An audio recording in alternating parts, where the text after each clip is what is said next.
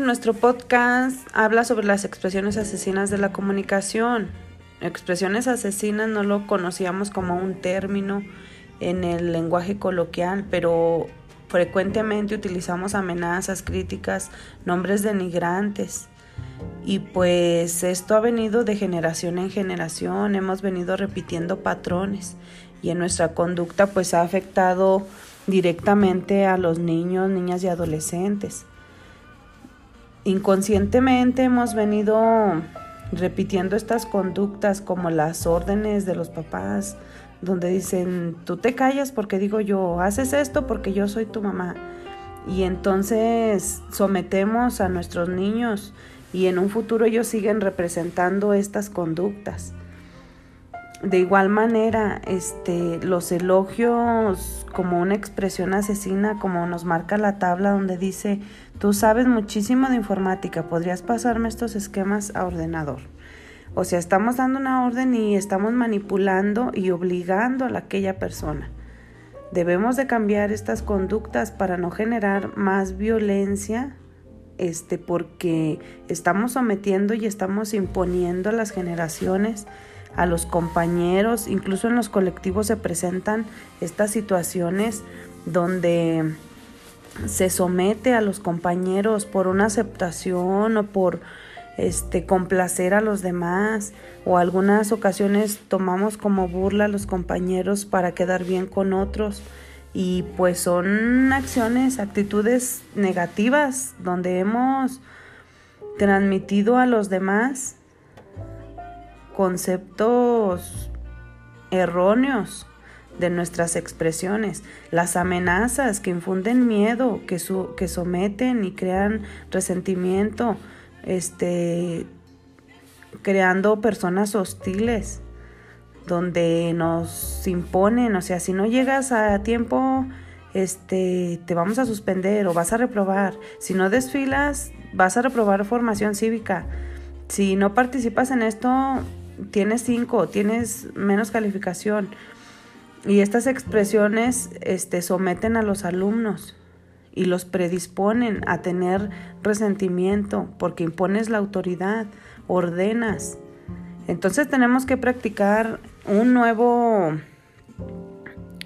expresión, un nuevo lenguaje donde podamos cambiar nuestro léxico y respetemos a los demás, consideremos que todos somos iguales que debemos valorar las decisiones que toman nuestros compañeros y no desacreditar sus respuestas, no desacreditar sus participaciones, que respetemos los valores y tengamos valores y los llevemos a la práctica. Esta es la experiencia con los demás. Y esta es mi, mi conclusión este, del tema de Cornelius, Elena y Fraire, Shoshana tú ganas, yo gano. Desde 1998, esto a mí me sorprendió mucho porque vean, o sea, los años que han transcurrido y no podemos cambiar nuestra conducta. Las frases autoafirmativas que menciona en el siguiente apartado, o sea, cuando te sientes bloqueado, debemos examinar realmente, como dice la lectura, de qué manera nos comunicamos con los demás, qué es lo que funciona y qué es lo que no funciona. Todas nuestras expresiones llevan juicios negativos o positivos, de qué manera nos estamos comunicando y generar así un diálogo armonioso que se base en la cultura de la paz, llena de respeto y de valores.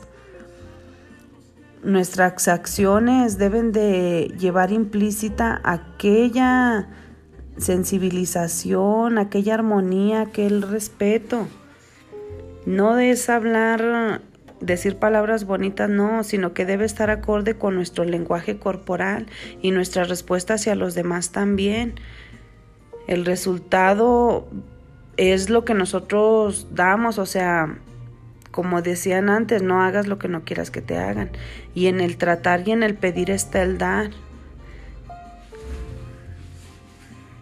Nos habla de las frases autoafirmativas, de la pregunta abierta. Es un sinfín que creo que yo no, no terminaríamos, pero el alumno, el, el padre, los docentes, tenemos ese patrón de conducta en modo negativo, por eso tanta violencia.